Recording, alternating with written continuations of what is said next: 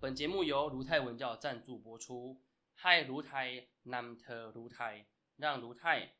带你了解泰国。洪博开讲，来听洪博讲。今天是我们的听洪博聊泰国的事的节目。那我们今天要谈的是这个这次呃十一月啊，这个洪博去泰国拜访这个台商的这个行程里面呢，发的一些有趣的一些小的观察。哦，虽然在行前呢，大概就已经有一些基本概念，已经知道说泰国台商那边目前因为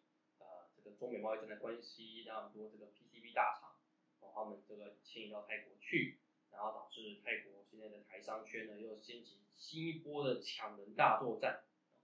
那到底实际状况有多严重呢？就是今天呢，就和洪博要跟大家分享，啊，在洪博这次去呢看到的一些现象。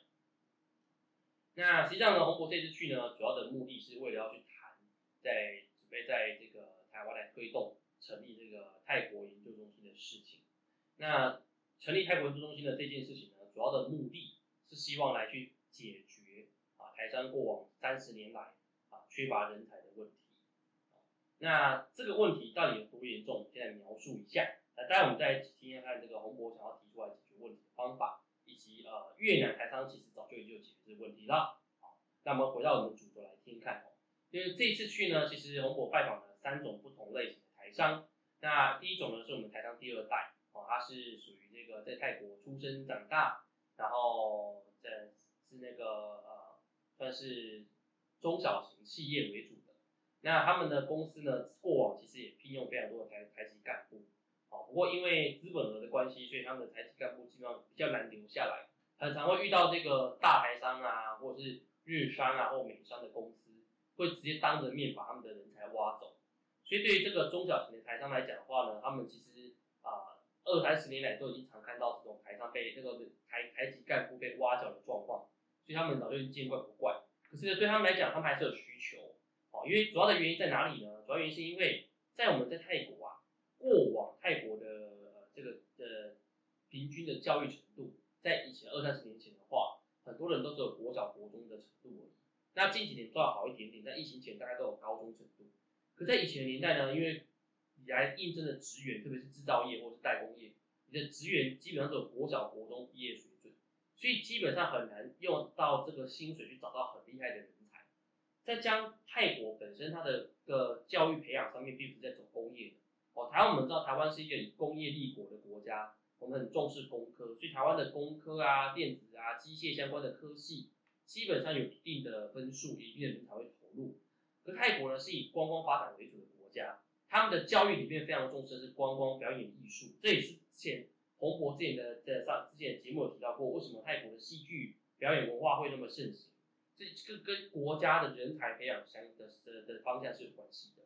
因此，在泰国呢，大多数优秀人才并不会去从事啊机械呀、电子啊、工程啊这种相关的工作，他反而会投入到我们的一般传统所理解的医疗，或者是律法律，或者是我们的那个表演艺术、文学、音乐等等这些类型的领域。因此，可以相对来讲，在工业人才上面的话是相对缺乏，而且也比较难找到比较优秀的人才。好，综合上述所讲的这些点。即便有优秀人才，因为我们台商的产业类型的关系、薪资待遇的关系，也很难找到这种优秀人才进来工作。因此，一个优秀的台籍主管就很重要了，因为你这个主管他必须担任着去教导下面员工做事情的角色，同时又兼具管理。也就是说，在泰国，台籍主管的工作并不只是管理而已，还有教学、引导整个，还有督促整个工作。所以可以说，台籍主管的身份的的角色非常重要。啊，等于说，因为底层员工的素质没办法提升的关系，因为是主管便是啊唯一可以信任的对象，这也可以去解释为什么到目前为止还是有那么多台上需要台籍主管的原因。好，好，那当然，在呃我们刚从我所提到这个第这个台上第二代的观察里面，要发现这个问题呢，基本上是层出不穷的。对他们来讲呢，他们的员工就一直一定一定只会一直被挖走挖走啊，这是没办法解决的。然后第二个呢是那时候啊。红博去拜访的另外一位是我们的泰国欧品集团的那个蔡富博蔡老板的的的公司，当然他们的公司呢是做报关运输啊，并且有两种类型的员工，一种是 office 里面的，那大部分是大学生毕业或高中以上的层级的学生，那因为他是做 office 里面，所以这个工作领域呢相对是比较稳定，薪资待遇呢也会相对比较好一点点，所以在红博认识这个蔡蔡老板以来呢，他们公司的的状况，以高阶的人才来讲，那个流失率的状况稍微好一点。那底层的这个报关运输人才的流失率也稍微好一点点，这可以说是产业类型的差差异性，再加上工作的地方是在曼谷，所以呢，他的公司目前看起来的流流失的人比较还好，可是他们还是有缺乏人才，主要原因是因为他们缺乏人才是要懂得中英泰三种语言的商管人才，可是呢，因为这种人才啊，在泰国本来就是很抢手，我们要了解哦。台湾最大的公司哦，即便是在郭海云这种很富富可敌国的公司，哦，像郭董这样层级的人，他的资本额、他的财富到泰国也只能排第六名而已。因为泰国前三大集团非常的有钱，哦，包含正大集团等等这些大公司或 CPO，哦，这个公司都非常大。所以对于当地真的大学毕业、商科毕业的优秀的人才人才来讲，他们不会去选择到台湾的公司来上班。他们如果这些分数比较高的，他可能就选择往。这个 CBO 或者是 CP 的公司去收去工作，所以对他们来讲，那去外外商公司上班，跟去本地最大的公司上班比起来，可能本地的公司会比较有吸引力一点点。所以因此在人才上面的流动的情况之下，竞争的对情况之下，啊，再加上资本额以及我们讲薪资待遇的情况之下，都会受限的情况之下，还是会需要台湾的。所以这个是我们所了解到的一个情况。那当然我们还是必须了解一个点，是因为。呃，在商业管理上面里面有有非常大的重点在于你的中文跟泰文都必须够强，而这个中文泰文的程度不是口说的程度，因为我们讲商场上最重要的点就是合约，中文跟泰文的合约都不是一般人有办法理解的。好，以中文的中文字的合约好了，中文字上面的合约的这个文字书写的内容也不是一般白话文，所以一般的台湾人，你虽然读到大学毕业，你就看得懂中文的合约了吗？相信各位听众该可以理解，那是不可能的。更何况泰国人也是如此，泰国的那个的泰文合约上面所写的东西，也不是一般口语的泰文。哦，这个部分呢，洪博之前有出一本专书哦，这个法政商专用字两千当中就整理出这些单词这个词汇，所以可以知道哦，它基本上很困难的。因此要聘用到这种高阶的人才，并且能力有到达底这个水准的，他很的状况呢，这种人才是非常稀稀少的。那即便在泰国可以找到，他的程度可能中国上也没那么好，所以这个就变是这这样的商商业为主的公司里面，可能就会需要呃懂中文的泰国人，以及懂泰文的台湾人两种人才，并且都是商科背景毕业的，才有办法去 hold 住这样的一个场域里面的人的需求。好，所以这对于这个蔡老板来讲，他们也提到他们公司还会还是会需要这个台湾人才来帮忙。好。那第三个呢，是我们泰国股王哈，股市票的股王的股市里面的股王哦，泰雅电。那刚好这个洪博有一个泰语课的学生啊，他是泰雅电的这个厂长哦，这个姓黄黄厂长。那他在这个陈陈少那里。那这时候这次红博去拜访他们的公司，也去问到他们关于他们的人才上的需求。他们有提到过，实际上目前在他们的公司里面呢，也遇到很多这个 PCB 大厂，他们都会来挖角他们的人才。那当天去的时候，也遇到我们这个也有从其他公司跳过去这个泰达电的人才，也是有存在。那跟他们交流过程中，也发现说，他们其实公司还是会需要相关的这个台湾来的干部主管，因为扣打上来讲，他们的公司扣打是蛮多的。那当然对他们来讲，有台湾人才过去的重点在哪里？就是在于他们的背景，哦，你的工业背景啊、机械背景啊，或者是呃这个理工背景，这这背景非常重要，因为他才有办法去跟这个底层的这个员工沟通。那比较不太一样的地方在于，因为泰达电他们本身的这个薪资待遇不错，所以他们目前据说连呃产线上面的这个工作人员都是高中毕业水准的，所以可以看到他们公司的本身的状况是相对啊聘用的，因为薪资待遇好，所以聘用的人才相对比较好。那包含他们的一般的 office 作业也都大学毕业，所以在这种情况之下，我们台湾过去的主管如果还不会泰文的情况之下，可能在对话上面、在管理上面、在沟通上面就会出现很多问题。好，那当然。这个我们的黄厂长他有有分享，他自己当时要来学泰语的最主要原因，就是因为他发现说很多这个啊泰国人翻译啊翻译上面的一些状况，可能好像都会漏翻少翻哦。但是漏翻少翻，它很多字都是书面语啊，那这些书面要怎么解决、怎么处理，又是一个问题。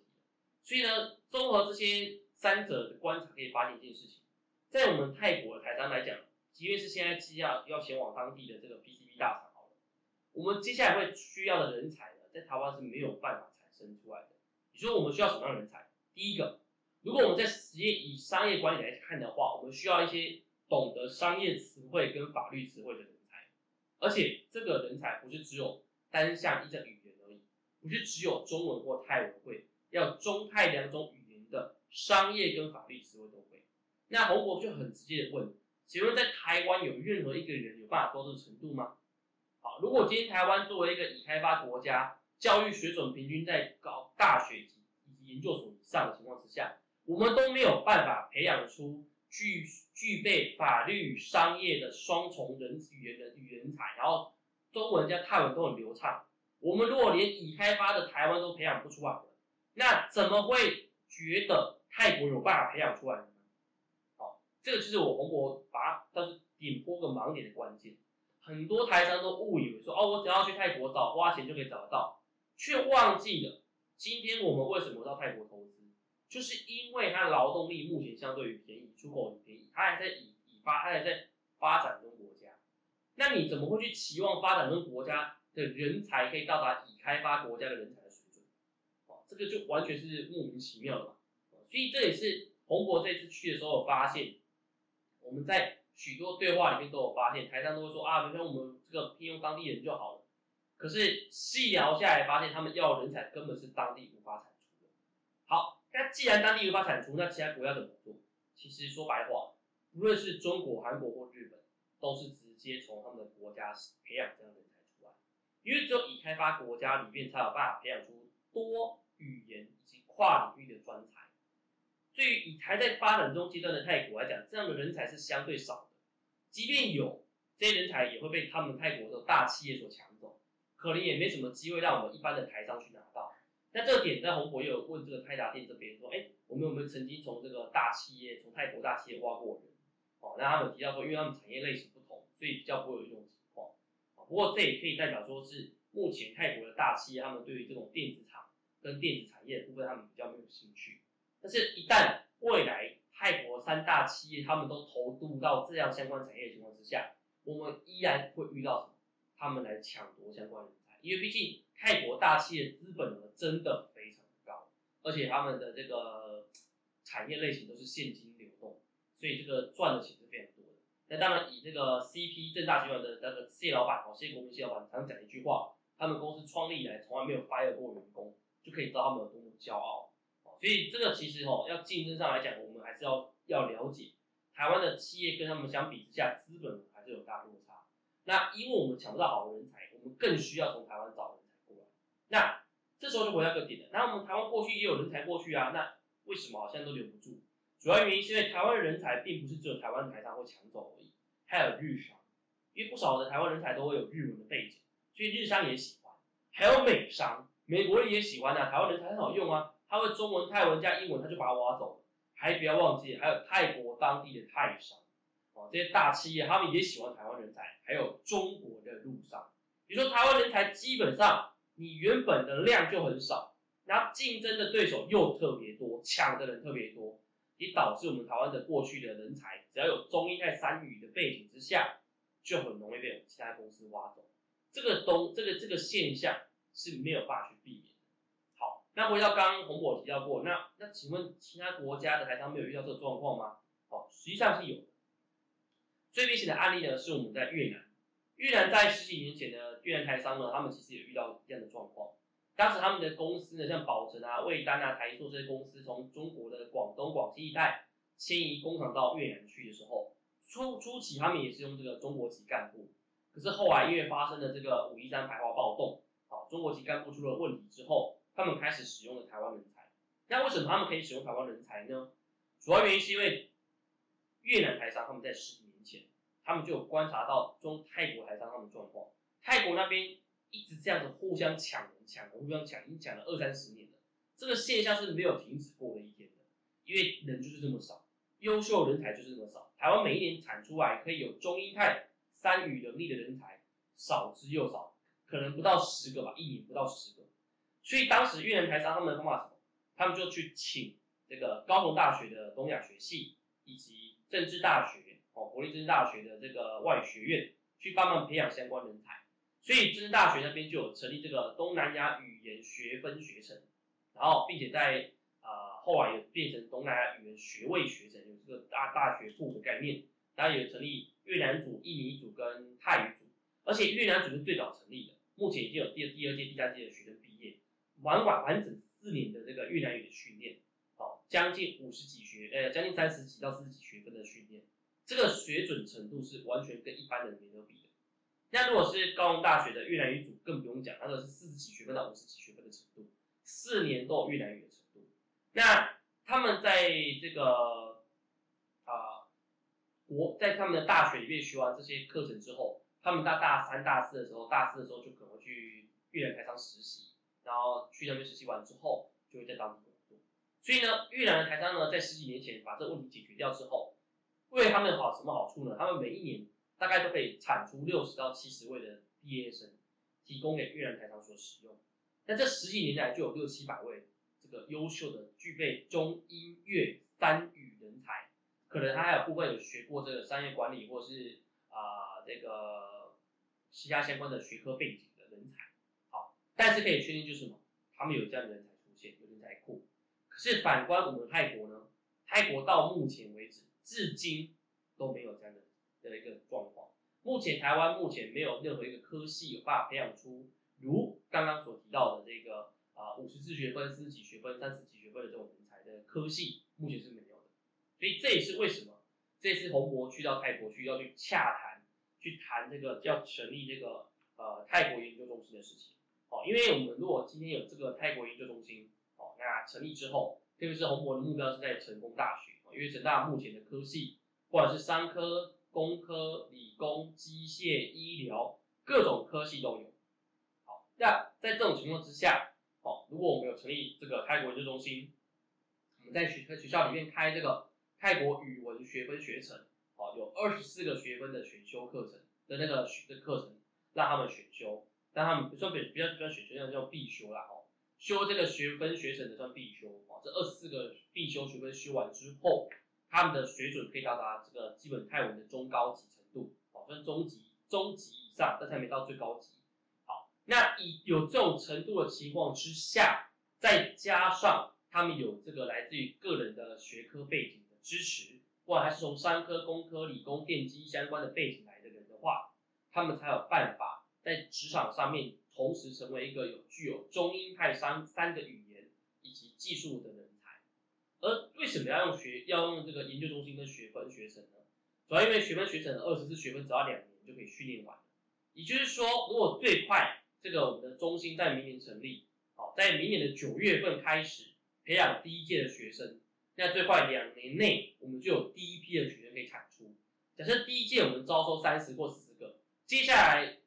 如果固定有这个计划，好执行，比如说五年到十年的计划，我们至少可以培养出五百位到六百位的人才，是具有啊、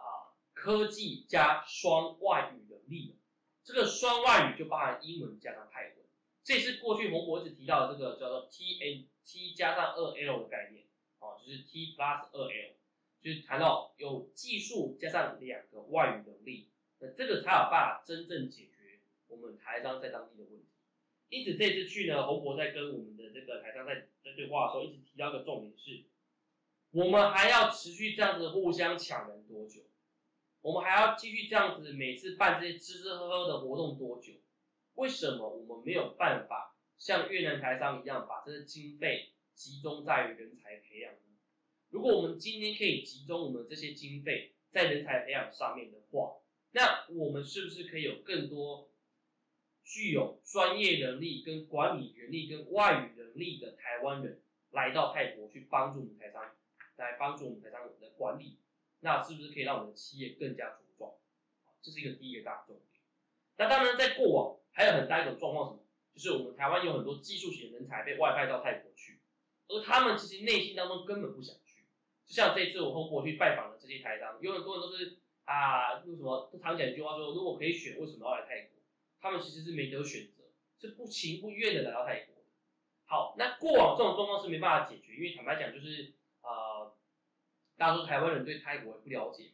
那因为不了解关系，所以也不想要去到泰国工作。那相对于日本的干部就不一样，日本的干部常开玩笑是，他们一开始听到去泰国都哭着去，可是呢，等到为要回到日本的时候，哭着回日本，因为他们不想回去日本，因为他们大多数在来泰国之前都会受训练，会学教泰国的语言文化以及管理模式。来到这里之后，发现这地方是很好待的国家，所以他们也不想回日本，所以才会说哭着回。同样道理，为什么我们台商的干部到泰国去就没有办法做到这个点？主要原因是在于除了工作上的调动，哦，比如说台湾原本是做什么，可到泰国需要多做很多工作，这是这样的差异以外，另外原因就是人生地不熟，语言被语言能力完全没有，因为你没有朋友，没办法沟通，而且很多都有家庭背景。他要抛家弃子去到泰国去工作，这样的情况当然违背人伦呐，违背常理，所以一般去那边都不会很开心，不会很快乐。那有没有办法可以解决问题呢？有啊，就像洪博刚刚所提到的，如果我们今天是培养大学的学生去，这些大学生基本上他们都还没结婚，就没有抛家弃子的问题。当到泰国去工作期间，他们还有机会展开他们人生的新的恋情，甚至有可能在当地落干落地生根。就不用再担心他们有回来台湾的选择了。再呢，最大的重点在于，各位听众应该都知道，近期泰国流行文化非常的非常的红，在整个亚洲地区，非常多的年轻人都开始喜欢泰国的流行文化。包括在大学里面有非常多的大学生在选修泰文的原因，是因为他们对泰国文化有兴趣，他们需要去追星的。对于我们的追星的伙伴来讲，的年轻的粉丝来讲，去泰国工作并不是一个不情不愿的事情啊。如果我们可以在我们自己想去的国家工作，礼拜六日又可以去追星，这何乐而不为呢？好像仿佛我们今天所讲，七年级生有不少人都追日本的明星，哦，阿仔呀、动漫等等之类的，很多七年级生都跑去日本工作啊。他们这边买房住在当地，他会觉得难过吗？很多九年级生、两千年出生的小孩子，很多都喜欢韩韩国，他跑过去韩国打工住宿，虽然待遇不好。但每天可以看到韩国明星的欧巴，他多么开心啊！所以泰国现在状况是什么？台湾现在已经有很多年轻人，他们心之所向的是想要到泰国工作，但他们缺乏语言能力的这个专业。所以今天在这样的天时地利人和之下，如果我们可以让他们具备这个语言能力，并且让这些喜欢泰国的年轻人到泰国去工作，然后重新建构一个新的人才库。这或许才能根本的解决我们台商过往发生的问题。直接讲就两大问题，第一个是互相抢人才的问题，第二个就是什么？我们人才常常没办法留在当地长扎扎根发展的问题。但这两个问题都可以直接在透过洪博现在推展的这个泰国研究中心以及推动的这个啊泰国语文学分学程的设立去解决这个问题。好。所以呢，这也是洪博这趟去最主要去跟这些台商互动的呃因素。那当然，接下来还会再安排一趟时间，还要再去一趟，也去谈更多有关于怎么样培养人才的这一块。那这也是洪博希望彻底解决这种这个问题所提出来的方法。毕竟这个问题自从洪博二零一一年去到泰国研究以来，十几年来都一直看到这个问题不断产生。从洪博做硕士研究到博士研究到现在。这个问题始终没有解决。曾经洪博也期待的这个新南向真的可以解决这个问题，但是最终证明这没有办法被解决。所以这也是洪博为什么现在希望可以大力的推动这件事情处理掉。因为毕竟对洪博来讲，做研究，身为一个研究者，我们发现问题，好，然后提出问题，最重要是什么？是解决问题。好像你身一个身为一个医生，你看到病人的病状。你看到了，哎，提出这个病状之后，不是提出来就好了嘛？是要解决啊！所以这一次洪博区也跟很多台商讲，洪博这样做的行为没有任何政府的 KPI，没有任何学校的 KPI，这只是因为洪博区的这问题再放任下去，可能再过十年也没办法解决，那只会导致我们台商，甚至未来这几年要过去的新台商，他们要花费更多的学费，然后更多金钱砸在那些。可能过往二三十年来，很多台商走过一样的道路。那为什么我们要让这个问题重复发生？为什么我们看到隔壁的越南台商他们有这些人才的情况之下，我们泰国却没办法解决呢？所以这也是洪博希望哦，通过我们今天这一集啊，听洪博聊泰国的过程里面哦，让更多我们关心这个议题的台商可以听到这件事情。